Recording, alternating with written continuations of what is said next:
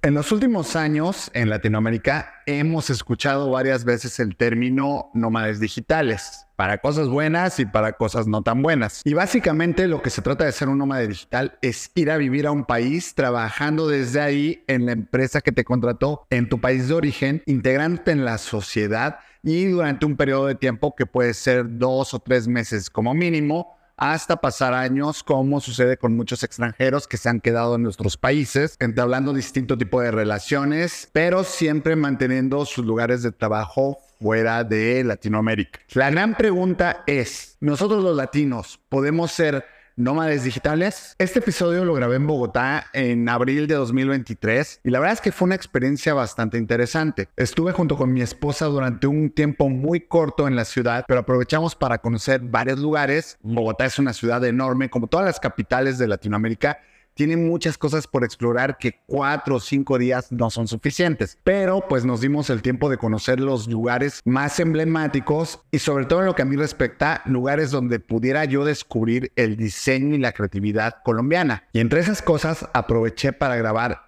el episodio de este podcast en un coworking que está bastante interesante y que aunque no luce mucho, porque el único espacio disponible era ese ángulo cerca de unas escaleras, la verdad es que es un lugar muy bonito, lleno de gente, lleno de extranjeros y donde las bebidas y los panecitos son bastante ricos. Había mucha gente en el lugar, así que me vas a escuchar un poco serio. Y también hay algo importante que decir, Bogotá es una ciudad que está un poco más arriba de la Ciudad de México. Y aparte, nosotros estamos en la parte alta de Bogotá. Y aparte soy fumador, entonces vas a escuchar en algunos momentos cómo se va el aire, lo cual ahora que lo revisé se me hizo muy divertido. Entonces, espero que te guste este episodio.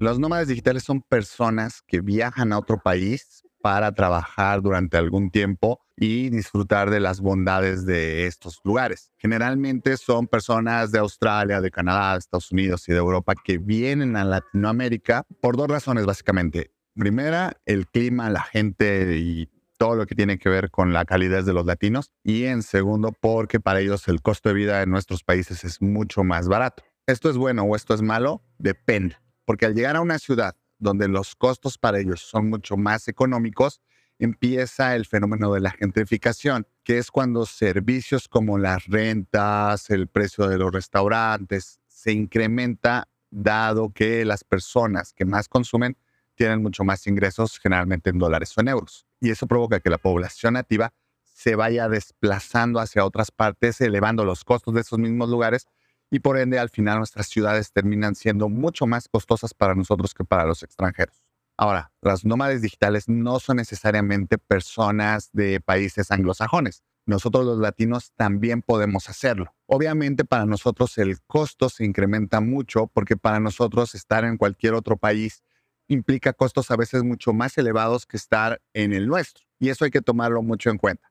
Si bien por lo menos en Latinoamérica, en la mayoría de los países hablamos español, no en todos podemos adaptarnos de la mejor manera, no con todos los países tenemos buena relación, entonces puede ser mucho más complejo adaptarnos, pero probablemente nosotros como latinos sea mucho más fácil hacerlo que los extranjeros que hablan otro idioma y que muchas veces ni siquiera quieren integrarse solamente quieren vivir en nuestros países, trabajar, disfrutar del clima, pero mantienen su idioma, mantienen sus costumbres e incluso se, se congregan entre ellos nada más. Ahora, si tú eres latino y quieres intentarlo, aquí te van algunas recomendaciones que tienes que checar antes de hacerlo. Primero, revisar que tu contrato te permita trabajar de forma remota hay empresas, aún en lo que hacemos, que no es una fintech o que tenemos información muy sensible, hay empresas que definitivamente necesitan que estés en el país donde te contratan e incluso en la ciudad. Con la pandemia muchas personas regresaron a sus estados, personas que vivían en Monterrey, en Guadalajara, en Veracruz, regresaron a sus estados y pudieron empezar a hacer este home office o trabajo remoto. Pero ya estar en otro país es otro tema. Implica muchas otras cosas, implica el pago de impuestos, implica el seguro, entonces primero tienes que revisar si tu empresa te permite trasladarte a otro país y trabajar desde allá, tanto a nivel legal como a nivel salud, como a nivel salarial. Aquí vale la pena hacer una pausa porque en México en estos días se ha liberado la NOM 037 sobre el trabajo remoto, el home office y algunos puntos que comienzan a legislar este proceso de home office, tanto para empresas como para trabajadores. Hay ventajas, pero hacerlo ya no va a ser tan simple. Estamos hablando que los empleadores ahora te tienen que pagar el servicio de internet, las herramientas de trabajo que lleves en casa, que esto incluye un escritorio, el computador, todos los insumos que necesites como diseñador, creativo, planner. Y entre estas cosas está que debes de permanecer en un lugar fijo durante la mayor parte del tiempo laboral por el cual estás siendo contratado. Es decir, debes de tener un lugar fijo de trabajo y no es que te vayas a poder mover como antes a una playa o a un centro turístico o a otra ciudad o a otro país, ya no va a ser tan fácil hacerlo. Pero sí te sugiero que revises con el área de recursos humanos o con tu líder qué tan viable es que puedas trabajar fuera de la ciudad donde estás siendo contratado, ya sea en otro país o en otro estado. Regreso con el Daniel del pasado. Lo que hacen los nómades digitales europeos y gringos es pagar impuestos en su país lo cual es una muy mala práctica que no debiéramos nosotros llevar hacia los países de Latinoamérica. Esto es, si estamos viviendo en un lugar, si estamos residiendo en un país de Latinoamérica, pues tratar de pagar los impuestos y estar de forma legal, que ese es otro segundo punto. Hay países donde para trabajar tienes que tener un visado FM2 y aunque si bien hay un área gris entre entrar como turista y trabajar reportando y recibiendo mis ingresos en otro país, no necesariamente es una buena práctica. De hecho, yo diría que es una mala práctica y es algo que está provocando mucho malestar en nuestros países con las personas que están haciendo de nómades digitales y están haciendo estas prácticas que no nos favorecen para nada. Porque finalmente los impuestos son los que ayudan a tener mejor infraestructura nacional e insisto, la gentrificación, el elevar costos, va a ser algo que nos provoque a nosotros, los que vivimos en el país o los que nacimos en este país, nos va a provocar un efecto económico que no va a ser favorable. El tercer punto que necesitas es tener una muy buena conexión a Internet, porque claro, todos quisiéramos trabajar en la isla más remota, en una playa, estar haciendo nuestro keynote, nuestro diseño, nuestra presentación a orilla del mar, pero si no tienes una buena conexión a internet, realmente eso va a ser imposible, vas a estar mal, vas a frustrarte, vas a quedar mal con los tiempos, no vas a poder hacerlo de la forma correcta. Es importantísimo tener una muy buena conexión a internet. Cuarto punto, si bien vas a estar en otro país y en tu empresa lo aceptaron y resolvieron el tema financiero, el tema de seguros, ahora hay un punto muy importante, que es el horario. Tienes que acordar con la empresa en qué horario vas a trabajar. En tu horario normal de la oficina, por ejemplo, en México, con algunas horas de diferencia, estás en Brasil, en Argentina, en Colombia, o si vas a adaptarte al horario local y vas a de alguna forma trabajar las horas que tienes contratadas, o es por entrega de proyecto y finalmente no va a tener que ver esto te puede afectar en si vas a hacer una presentación con cliente y ahí sí es importante mantener el horario de la reunión del país donde está el cliente. Puro sentido común. Quinto, no estás de vacaciones, estás haciendo trabajo remoto, eres un nómada digital, pero vas a tener que seguir trabajando, güey. No es que, ay, pues me voy a Brasil y me meto al carnaval. Si tienes chance, güey, y tu horario te lo permite y tus proyectos, arre, güey, dale. Pero no estás de vacaciones. No debería ser ese tu concepto. Ahora, si eres millonario, puedes hacerlo, güey. Puedes tomarte un año sabático viajando en distintos países, adaptándote a la cultura y haciendo algún freelance, algo genial. Pero mientras no, mientras no sea así y estés trabajando de forma remota, sí tienes que recordar que no estás de vacaciones. Lo cual me lleva al siguiente punto, el enfoque. Obviamente estar en un país es maravilloso culturalmente, socialmente, es increíble. Hasta ir a un supermercado es una experiencia distinta, pero tienes que estar en foco. Si tienes un proyecto en marcha, estás trabajando para una agencia que te requiere de, en cierto horario, tienes que enfocarte, güey. Y tienes que estar en un lugar con muy buena conectividad, tienes que estar ojalá en un coworking, enfocado en lo que tienes que hacer para sacar ese proyecto. Y eso es muy importante. Tómalo en cuenta porque si no, lo que va a pasar es que la empresa te va a pagar unas vacaciones hasta que se den cuenta que tu productividad bajó y te van a mandar a la chingada estés donde estés. Hay agencias que tienen oficinas en otros países con los cuales puedes hacer intercambio. Y eso funciona también bastante bien porque te vas y haces todo tu, trabajo o te integras en un equipo de ese otro país o puedes trabajar en las oficinas de esa localidad y así tener también tanto un lugar más seguro, con conectividad, con una IP registrada que pueda también ser validada por la gente de IT de tu empresa y eso puede facilitarte las cosas.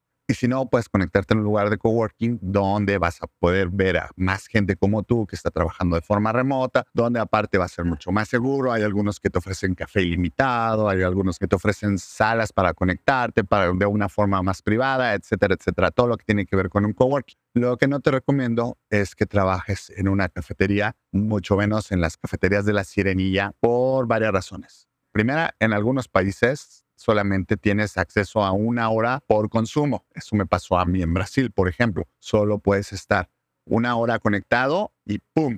Y aun cuando compres otro café, no, güey. O sea, te dieron una hora para trabajar ahí. Dos, el tema de la confidencialidad. Si estás en un coworking, la mayor parte de las personas van a estar interesadas en sus propias cosas y nadie te va a pelar. Pero si estás en una cafetería de la sirenita o similares, la gente sí va a estar como más pendiente, como, ay, este güey, y si empieza a trabajar con algo de una marca, supongamos que es algo muy confidencial, alguien lo puede filtrar a TikTok, lo puede filtrar a Instagram, a Twitter, porque está cagado que estés hablando de la próxima campaña de Nike. Entonces sí hay que tener cuidado con eso. Y el último punto es la seguridad, porque si bien estos lugares tienen sus propios sistemas de vigilancia, en Latinoamérica tenemos pues bastante inseguridad, no solo en Latinoamérica, también en Europa, también sucede en Oriente, también sucede en Canadá, en Estados Unidos, son lugares que pueden ser inseguros, quizá más un poco más seguros en el primer mundo que nosotros, pero sigue siendo un riesgo dejar tu computadora, dejar tu cámara, dejar tus audífonos mientras te paras al baño, te paras a tu café, pues es complicado. Y eso de subirte y ponerte una mochila y tener y solamente ir al baño y regresar y volver a armar todo tu setup puede ser desgastante al final. Entonces, la recomendación es trabaja en un coworking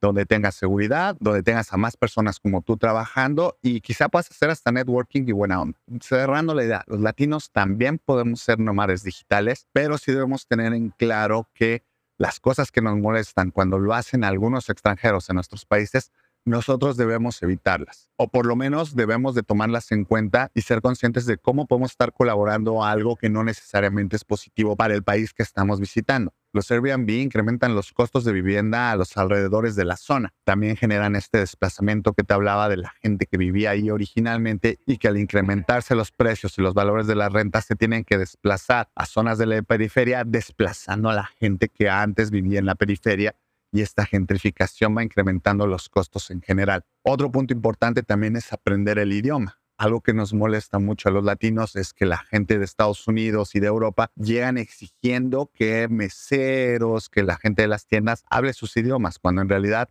ellos son los visitantes. Si tú eres de un país de habla hispana y vas a Brasil, güey, aprende mínimo a saludar, a dar las gracias, trata de convivir más con la cultura y tú adaptarte, no esperar que la cultura se adapte a ti. Sucede igual con las costumbres, usos y costumbres, a la hora en la que almuerzan las personas, a la hora en la que comen, a la hora en la que cenan. En algunos países los, centros comerciales y las tiendas no abren los domingos porque han mantenido este tema de saber descansar. En otros países, como en México, nosotros tenemos esta cultura de todo tiene que estar abierto 24 horas y hay que trabajar y trabajar y trabajar. Pero hay países donde no, entonces no llegues exigiendo que las cosas sean igual que en tu país.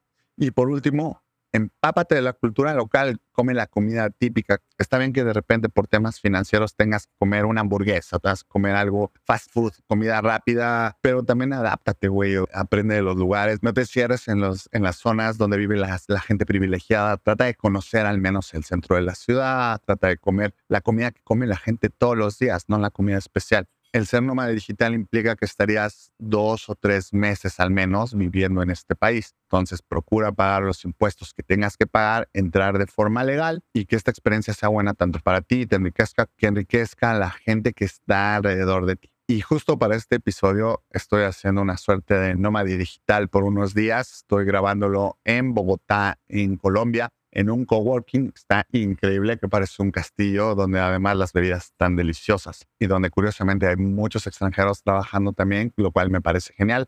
Y pues así fue este episodio, la verdad es que grabarlo fue muy divertido, sobre todo por salir de la zona de confort. Como puedes ver, no tenía controlado nada. Hay gente que pasa detrás de mí y eso lo hace bastante entretenido, aunque un poco más estresante. Espero que te sean de utilidad estas recomendaciones. Sé que nosotros como latinos no tenemos tan visibilizado el poder viajar a otro país, aunque sea dentro de Latinoamérica, para trabajar o para vivir Pero si entre tus planes está, pues dale. Próximamente habrá un blog donde voy a compartir algunas de las experiencias visuales que tuve en Bogotá y que va a estar bastante entretenido. Por lo pronto, muchas gracias y nos vemos o escuchamos el siguiente martes.